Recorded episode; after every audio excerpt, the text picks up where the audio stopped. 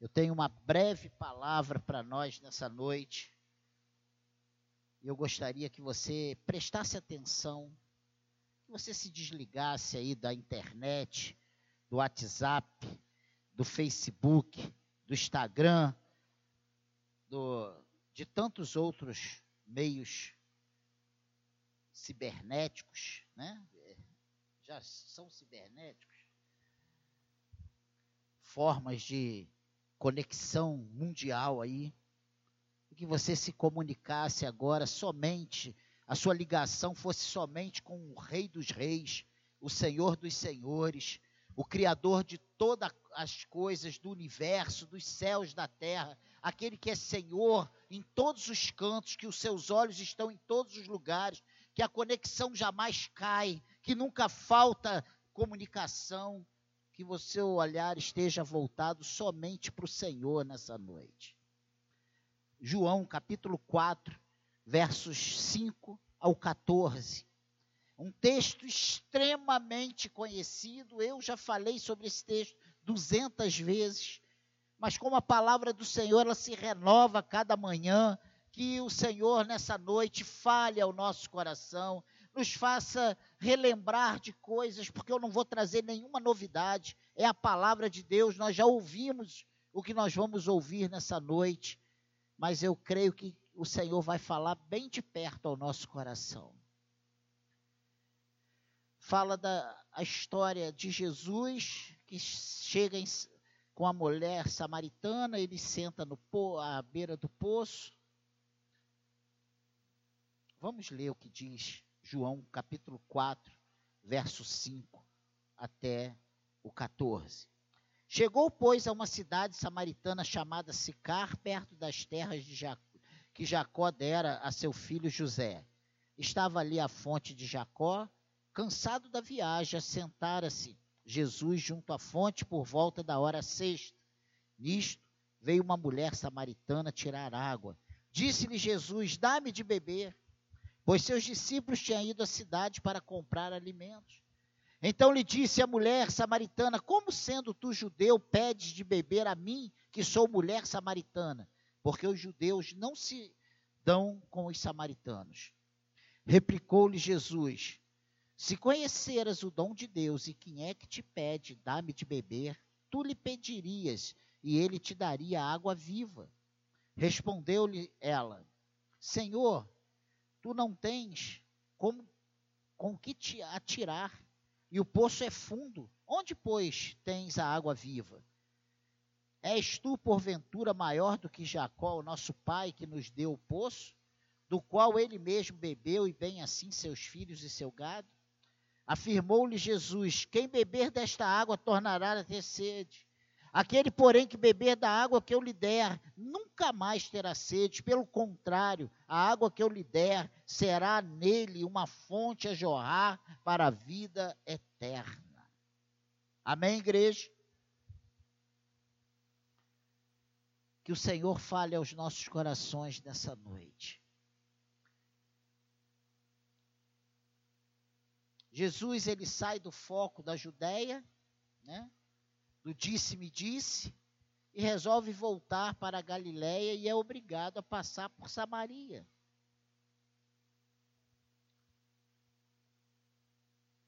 Vimos que Samaria era a capital das dez tribos que foram levadas cativas para a Babilônia, que ali sobraram os pobres que foram reorganizados por vários povos diferentes, e que com isso se tornou uma população mística por causa da influência desses povos. Então, Samaria era um apanhado, os samaritanos eram um apanhado né, de judeus e de diferentes outros povos né, que estavam ali, pessoas com poucas condições financeiras. Era como se fosse uma comunidade né, que vai crescendo e, vai, e vão se juntando mais necessitados e se organizaram, reorganizaram e formaram essas cidades. Tanto é que os judeus eles não se davam com os, eh, os samaritanos, né?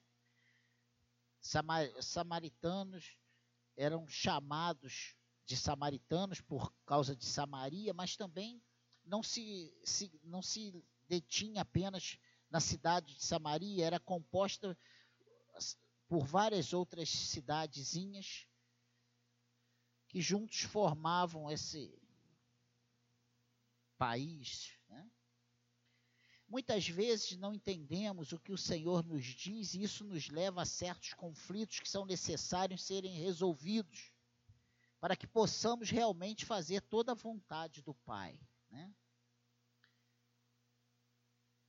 Então, Samaria se torna um país composto por várias cidades e todos os seus habitantes eram conhecidos como samaritanos.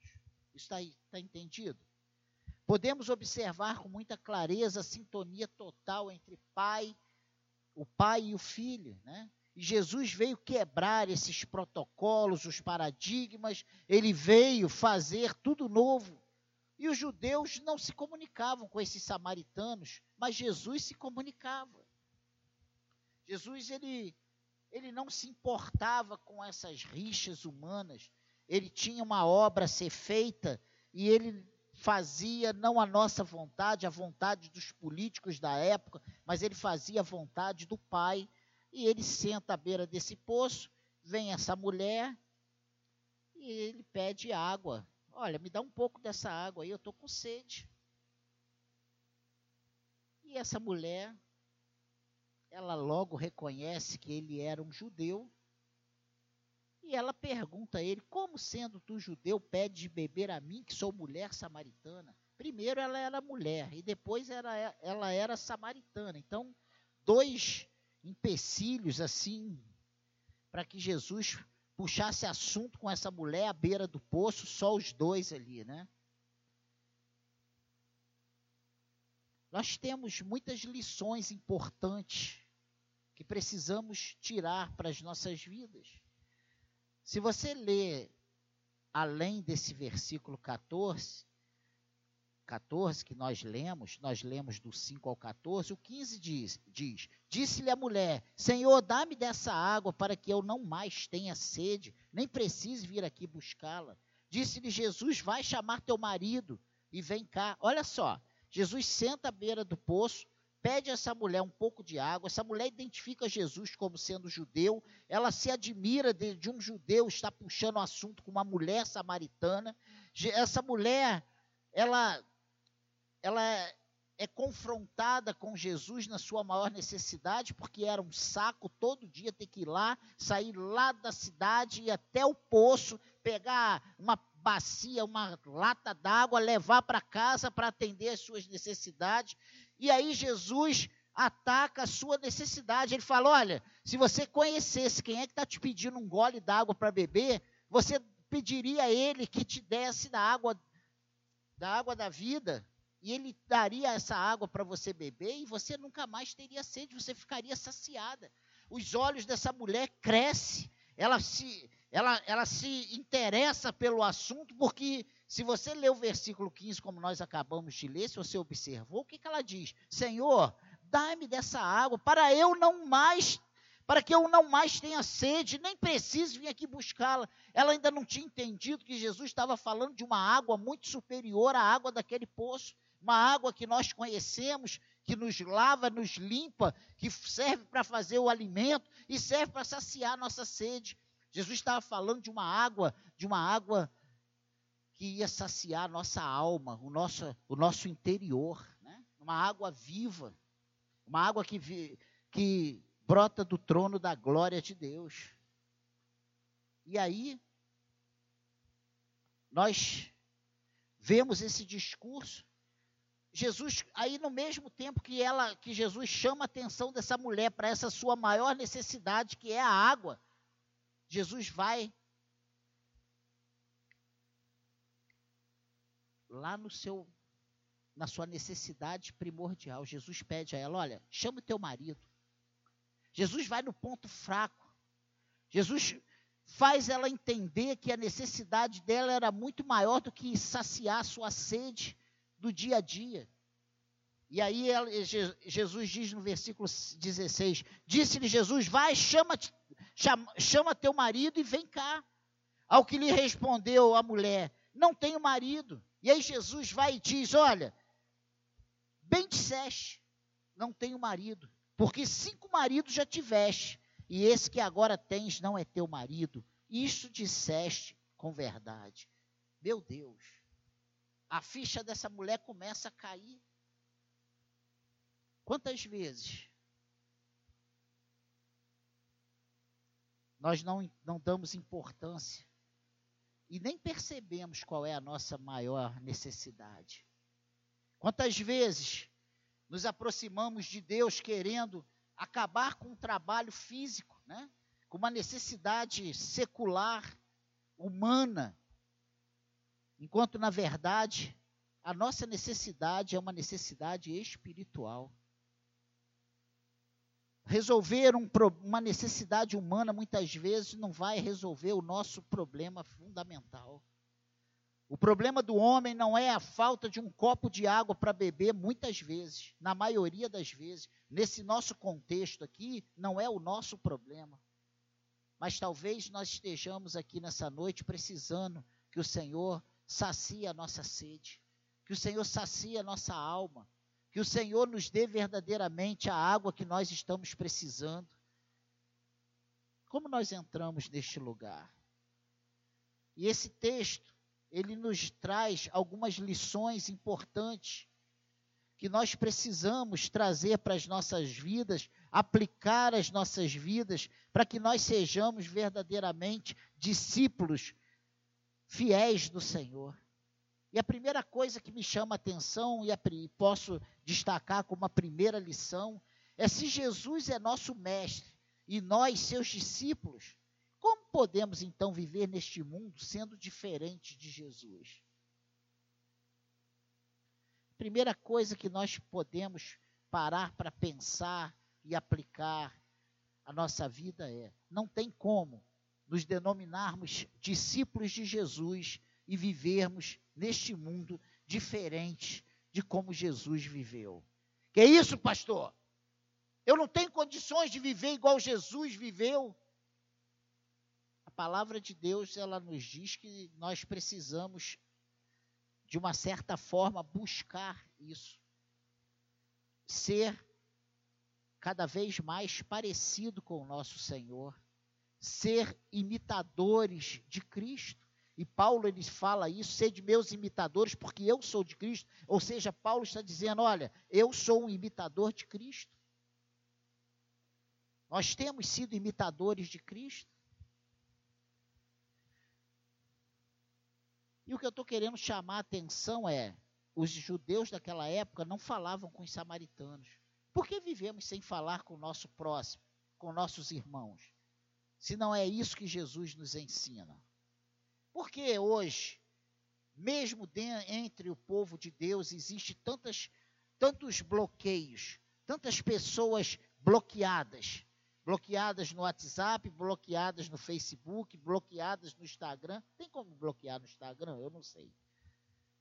Mas eu não estou falando desse, desses bloqueios, eu estou falando das pessoas que entram e saem, passam do nosso lado e nós não queremos assunto nós não queremos dar a paz do Senhor, nós não queremos dar um bom dia para o nosso vizinho, nós denominamos pessoas não merecedoras do nosso maravilhoso e esplêndido sorriso, do nosso maravilhoso bom dia, que Deus te abençoe.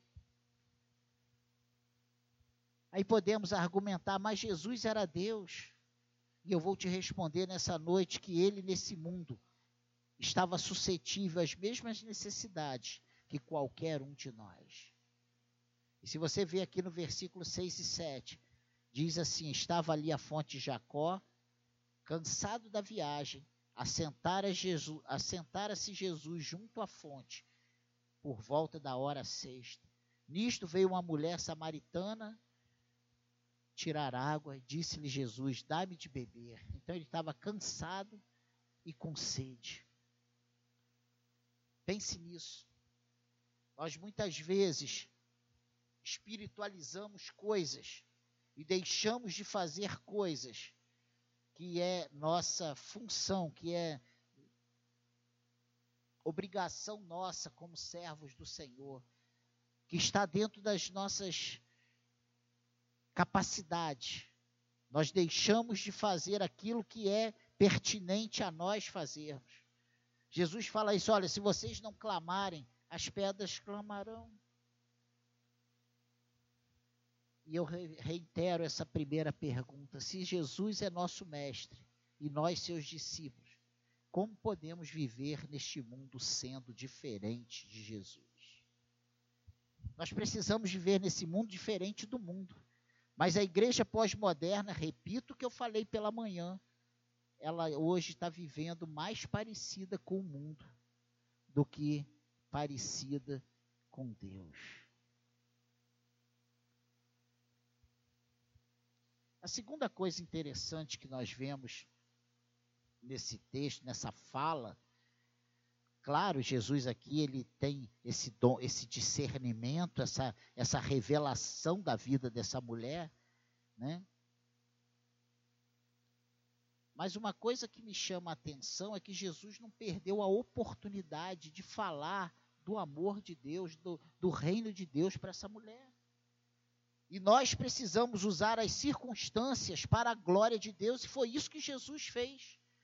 Ele sentou à beira do poço, cansado e com, com sede, e a primeira pessoa que vem para tirar água, ele, ele aborda essa pessoa, ele pede água, ele puxa um assunto, ele começa a falar. Ele não vai perguntar quanto foi o jogo da seleção brasileira. Ele não pergunta quanto foi o jogo do Flamengo. Ele não pergunta quantas vezes o Vasco já foi rebaixado. Ele fala de reino de Deus. Ele fala de necessidade da alma. Ele fala de pecado, de vida errônea, vida diferente daquela proposta por Deus.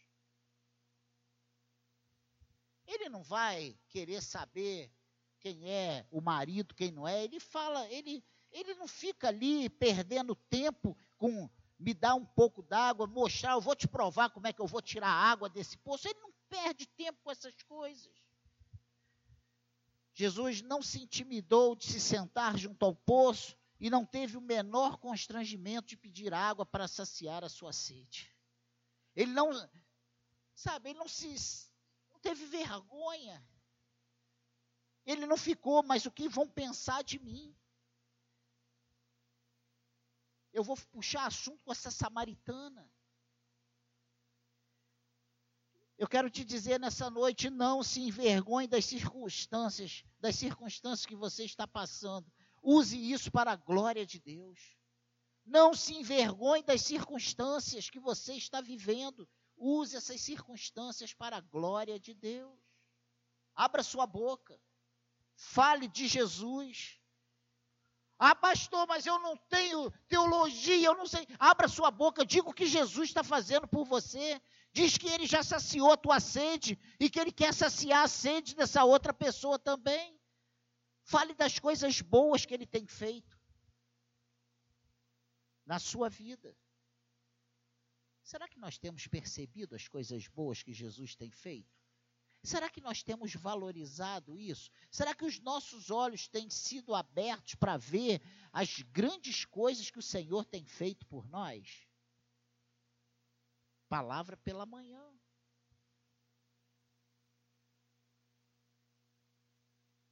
Talvez Deus permita que você passe por algumas necessidades para se aproximar de pessoas que precisam da oportunidade para conhecer o seu Deus. Eu tenho pensado sobre isso. E hoje, ali na reunião, eu falei, inclusive, um assunto pertinente a isso, né? Que às vezes a gente não valoriza as coisas que Deus nos dá. Mas quando você perde essas coisas, você fica sem essas coisas, aí você vê como essas coisas que você classifica de tão pequenas, de tão insignificantes, ela tem um grande valor para você.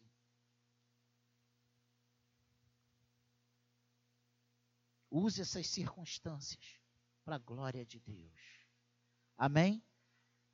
Uma terceira coisa interessante é que as pessoas ao nosso redor têm uma visão terrena.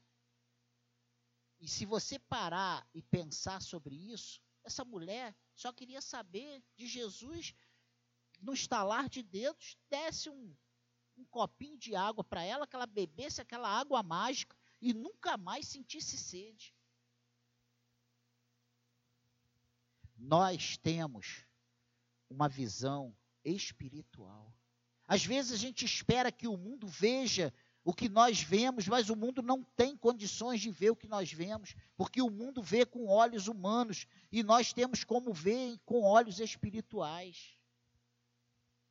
Precisamos tomar muito cuidado para não agirmos em 2019 como aquela mulher, olhando para Jesus apenas com o olhar humano, esperando de Jesus apenas o casamento, apenas a casa, o emprego, a solução para os problemas. Jesus, ele quer solucionar muito mais coisas do que isso. Ele quer solucionar a nossa alma, ele quer ele quer nos dar paz interior, Ele quer trabalhar o nosso coração. Ele sabe exatamente qual é a nossa necessidade. O versículo 10, olha o que diz aí nesse capítulo 4. Replicou-lhe Jesus: Se conheceras o dom de Deus, e quem é que te pede, dá-me de beber, tu lhe pedirias, e ele te daria água viva. Olha que coisa interessante. Primeiro ele pergunta: se conheceras o dom de Deus, e quem é o que te pede, dá-me de beber, tu lhe pedirias, e ele te daria água viva. Pense nisso. Eu já falei isso aqui em outras mensagens. Às vezes Jesus está perguntando o que queres que eu te faça. E nós estamos procurando ah, que tenha um, um guia para mim, que eu tenha um cão guia. Ó, oh, tá, o cego está ali. Se lembra do cego de Jericó, quando ele. que queres que eu te faça? Que eu veja, Senhor. Ele não fica titubeando, ele não pede dinheiro para não mendigar mais, ele não pede uma pessoa para guiá-lo. Não, ele, ele pede a, a visão. Muitas vezes nós estamos diante do Senhor, com todas as oportunidades de pedir realmente a solução para as nossas vidas, e nós estamos pedindo coisas paliativas, coisas passageiras, coisas terrenas. Duas perguntas precisam da nossa atenção nesse texto, nesse versículo 14, 10. Se conheceras o dom de Deus, a primeira pergunta: temos conhecido o dom de Deus? Temos conhecimento do dom de Deus? Nós sabemos realmente do que o nosso Deus é capaz de fazer por nós? Sabe qual é a sensação que eu tenho? Que nós não conhecemos o dom de Deus. A sensação as nossas atitudes no dia a dia, como nós nos entregamos à melancolia, sabe, ao sofrimento, a, as maledicências refletem, revelam que nós não temos um pleno conhecimento desse dom de Deus. Nós, tra nós trazemos Deus e limitamos Deus, sabe, ao nosso limite, ao nosso patamar, colocamos Deus na nossa estatura. Ele é Senhor, para Deus não há impossíveis, Ele pode aquilo que para nós é impossível. Meu Deus. Aquela mulher queria saber de água para beber, e Jesus estava falando de vida eterna, Jesus estava falando de salvação, Jesus estava falando de libertação, Jesus estava falando de consertar uma vida toda errada. Pense nisso. Temos conhecimento do dom de Deus. Eu não tenho medo de afirmar que dentro da casa de Deus, entre o povo de Deus, existem centenas e centenas de milhares que não conhecem o dom de Deus conhecem Deus apenas de ouvir falar, mas não conhecem Deus na sua santidade, na sua onipotência. Estão diante de Deus, mas duvidando que Ele é capaz de se meter ou de se intrometer nessa ou naquela área. Pense nisso. E a segunda pergunta que temos dentro desse versículo 10 Conhecemos esse Jesus que pediu água para a samaritana? Nós hoje conhecemos esse Jesus? Ou seja, vou traduzir essa pergunta. Nós temos as nossas necessidades saciadas em Cristo. A sede da nossa alma está saciada pela água viva que vem do céu para nós, que é dada através do Senhor, do Espírito Santo de Deus em nossas vidas. Nós que somos membros da igreja, com 10, 20, 30 anos de igreja, que já ouvimos centenas e centenas de mensagens, que já lemos a Bíblia de Gênesis Apocalipse, que já fizemos estudo bíblico, que já cantamos, que já tocamos, que já demos aula. Você entende isso? Conhecemos esse Jesus que pediu água para a samaritana? Mais uma vez eu digo que não tenho medo de falar isso. Existem muitas pessoas no, entre o povo de Deus, e falo isso em termos de Igreja Universal de Cristo, que não conhecem o Deus que pediu água para essa mulher samaritana. Esse Deus que sacia o nosso, a nossa alma, que traz paz ao nosso coração, que nos dá o equilíbrio que precisamos para viver a vida abundante, esse Deus que entra no nosso casamento e conserta o nosso casamento. Esse Deus que entra na nossa vida e conserta a nossa vida. Esse Deus que muda os nossos paradigmas, que abre a nossa visão, que nos dá uma visão de reino de Deus.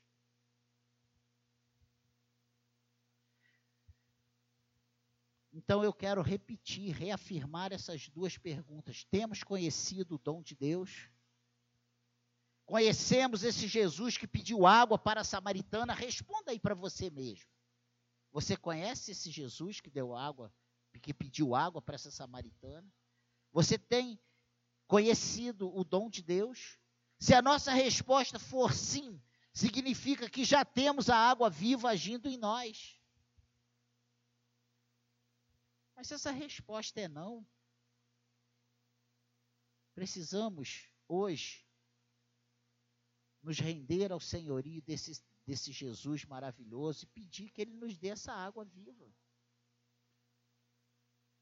Que Ele venha nos confrontar nessa noite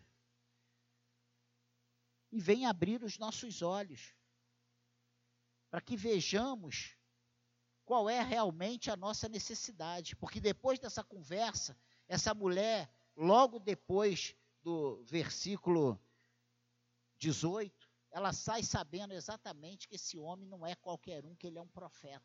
E é isso que ele, que ela, que ele fala a partir do 19. Olha o que diz o 19 aí. Senhor, disse-lhe a mulher: Vejo que tu és profeta. Aí ela já não está mais achando que ele é um escavador de poço, que ele tem uma varinha de condom e que ele vai dar uma, um gole de água mágica para ela beber. Não, ela já começa a ver Jesus como um profeta, como algo, como algum enviado de Deus que pode mudar a estrutura do ser humano. Esse Deus está aqui nessa noite, esse Jesus está aqui nessa noite. Jesus está aqui nessa noite para saciar a nossa sede. Que é isso, pastor? É ele quem disse que estaria, não sou eu, não.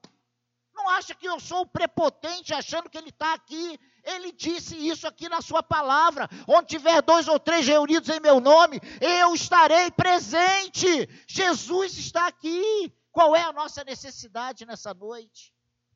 Qual é a nossa angústia? O que, o que tem tirado o nosso sono? Qual é a aflição da nossa alma? Como podemos ficar, sabe, indiferente a essa presença santa de Jesus entre nós.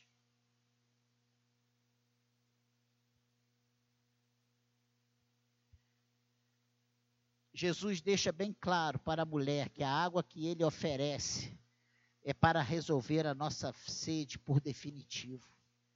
Ele não oferece paliativo. Pense nisso. Sejamos bem verdadeiros com Deus e com nossa própria consciência. Já bebemos dessa água ou ainda estamos com sede? O que tem pessoas junto a Jesus Cristo, no meio do povo, tendo esse rio a jorrar de vários lados, morrendo de sede, não é brincadeira.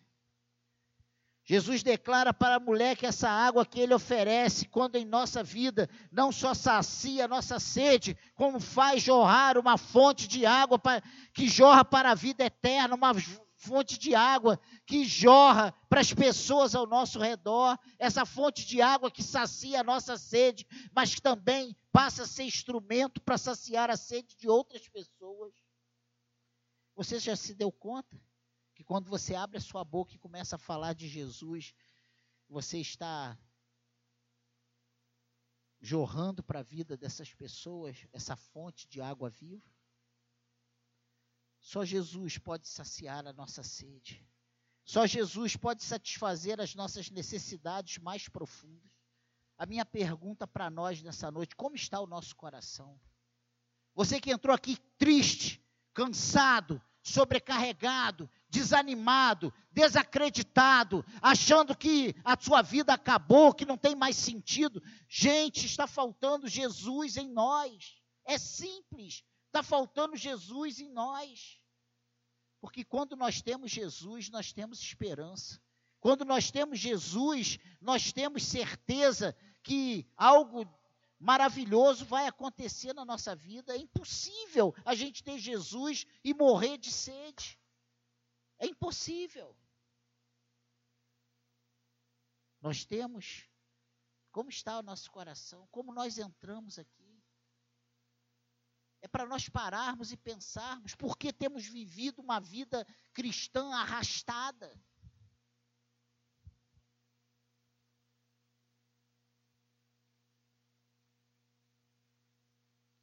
se existe uma fonte em nós, as pessoas ao nosso redor têm se saciado com essa água. Porque aonde a gente pisa a planta dos nossos pés é para virar, começar a virar um lago ao nosso redor, dessa água que jorra para a vida eterna. Isso tem acontecido? Pensa nisso. Eu fiz essa pergunta hoje pela manhã. Para quantas pessoas você, essa semana que, terminou ontem, você falou do amor de Deus? Para quantos? Você se declarou: olha, eu sou um servo do Senhor. Ele mudou a minha história, ele quer mudar a sua. Para quantos nós temos falado isso? Quantas pessoas nós temos convidado para vir para a casa do Senhor? Mas como vamos convidar para um lugar que nós não acreditamos? Como vamos convidar para vir para a igreja se nós não acreditamos que isso aqui é algo maravilhoso? Se nós achamos que estar no culto é um saco. Perdoe a palavra.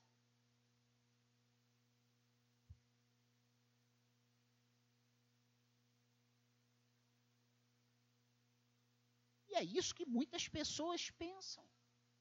Infelizmente. Ai, meu Deus! Ai! Ai! E vem arrastando os pés. Estar aqui precisa ser uma coisa de alegria imensa para o nosso coração, como diz a palavra. Alegrei-me quando me disseram, vamos à casa do Senhor. Mas essa alegria não tem sido uma realidade em nós. Muitos estão aqui por obrigação, e não para prestar culto público ao Senhor. Muitos acham enfadonho o serviço na casa de Deus. Como seremos abençoados? Se a palavra de Deus diz: agrada-te do Senhor, e Ele satisfará os desejos do teu coração. Se nós não conseguimos nos agradar dos projetos dele para nós, se nós não conseguimos nos agradar de estar reunidos em nome dele para prestar culto a ele, como nós seremos abençoados? Que isso, pastor? O senhor está colocando em xeque aí. De certa forma, sim.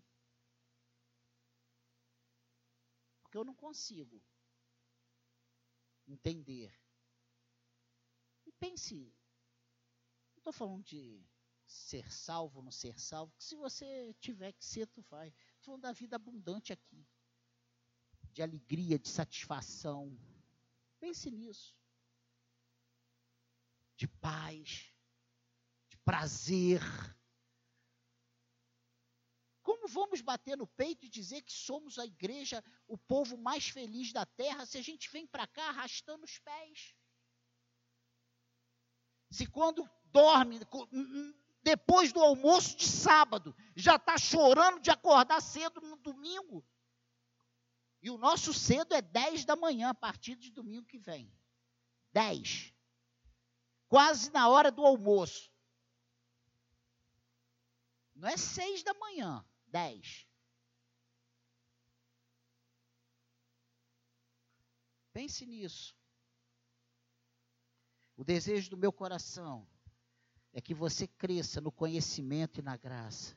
E que realmente o seu fruto seja bom. E que as pessoas venham ter um encontro com Jesus através da sua instrumentalidade. São essas poucas palavras, essas perguntas, que você esteja saciado e que as pessoas estejam sendo abençoadas através da sua vida. Que os secadianos entendam o que é ter uma fonte a jorrar para a vida eterna. Que essas lições importantes e simples sejam aprendidas por todos nós, começando por mim. Quantas situações nós vivemos, passamos, que nós mesmos não acreditamos que haja solução para nós. Ah, Deus salva, Deus salva, Ele salva. Mas consertar meu casamento, não conserta. Ah, Deus salva, salva, mas abrir uma porta, passar nesse concurso, isso aí não dá. A gente já diz que estamos derrotados antes de experimentar. Antes de fazer as coisas, nós já entramos declarando que. E eu não estou falando aqui de poder da palavra, não, porque isso aí não é, não. Isso é bobagem. Isso é autoajuda. Ficar, eu vou conseguir, eu vou conseguir, eu vou conseguir. Ah, eu consegui por isso. Isso é bobagem. Isso é mandiga, isso aí é feitiçaria. O que você precisa entender é que se você tem Deus no coração e aquilo ali é a vontade dele, é o melhor para ele, se aquilo ali é para a glória do nome dele, ah, Senhor, eu vou fazer isso aqui, se isso aqui é a tua vontade para a minha vida, me ajuda. Se tu se agrada nisso, olha, eu quero glorificar o teu nome ali, me ajuda. E vai estudar, vai fazer a sua parte. A gente quer passar no concurso, mas não estuda. A gente quer entrar no, na faculdade, né?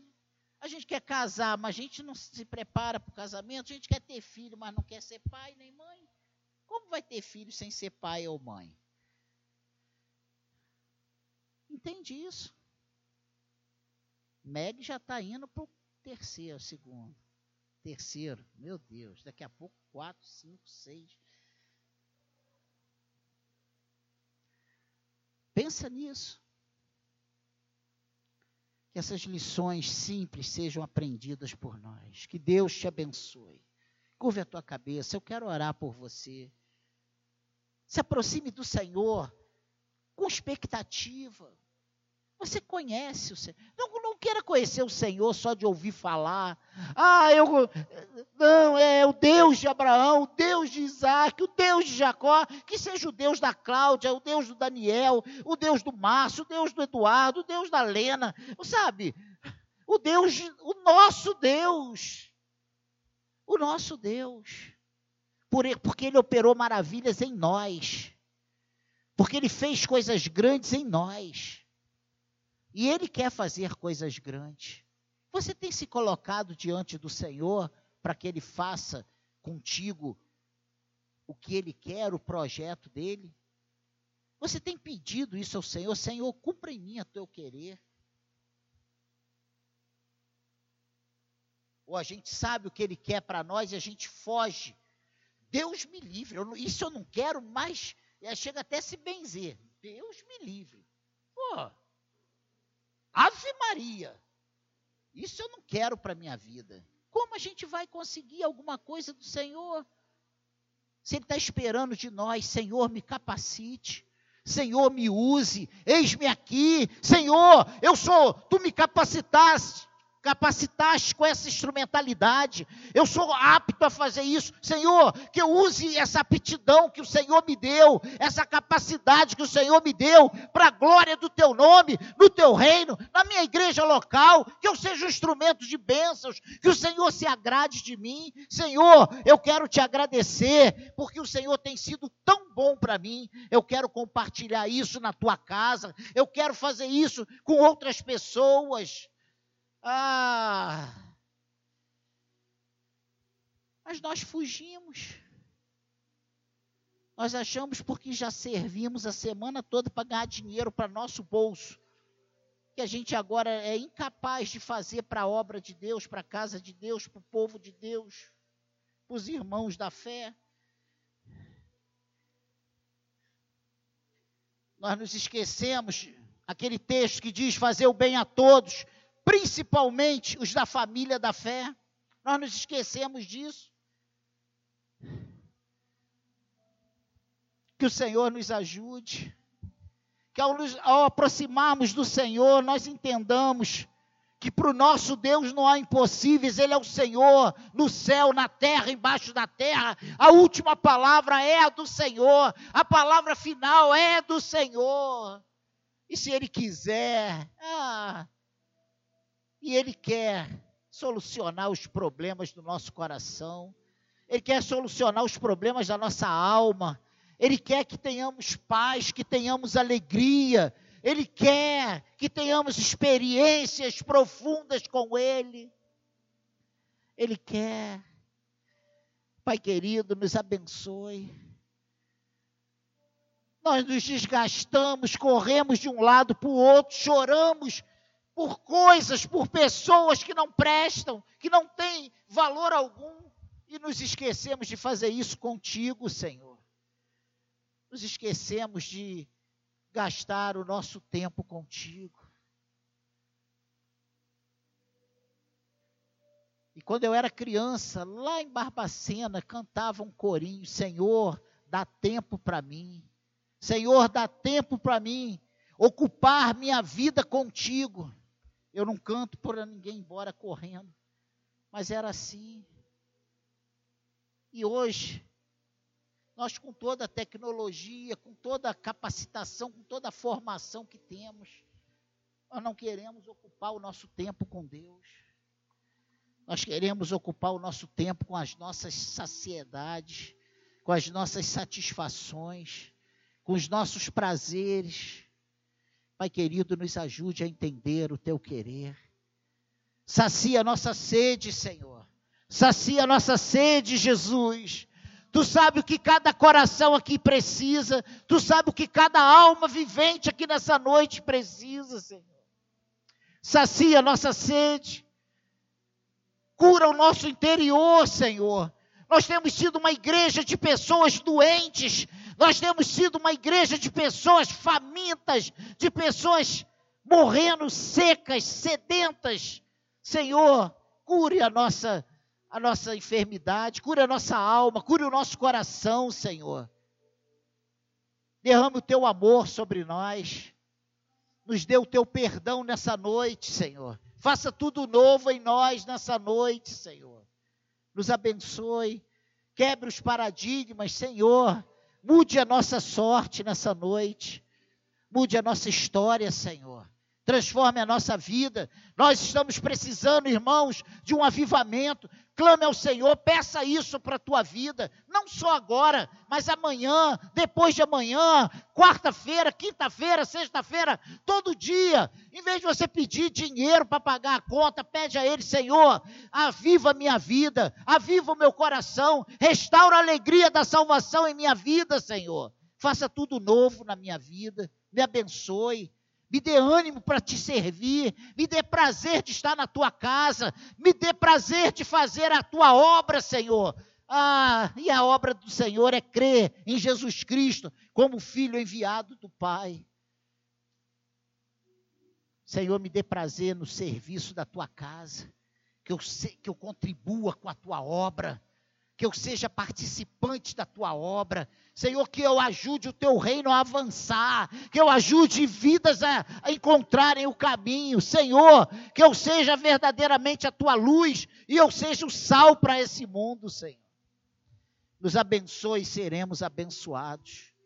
Eu peço a tua ajuda para nós nessa noite, para nós que estamos aqui, Senhor porque foi o Senhor quem nos trouxe nessa noite. Eu creio nisso. Foi o Espírito Santo que nos trouxe nessa noite. Renova a alegria da salvação em nossos corações. Nos dê ânimo, Senhor.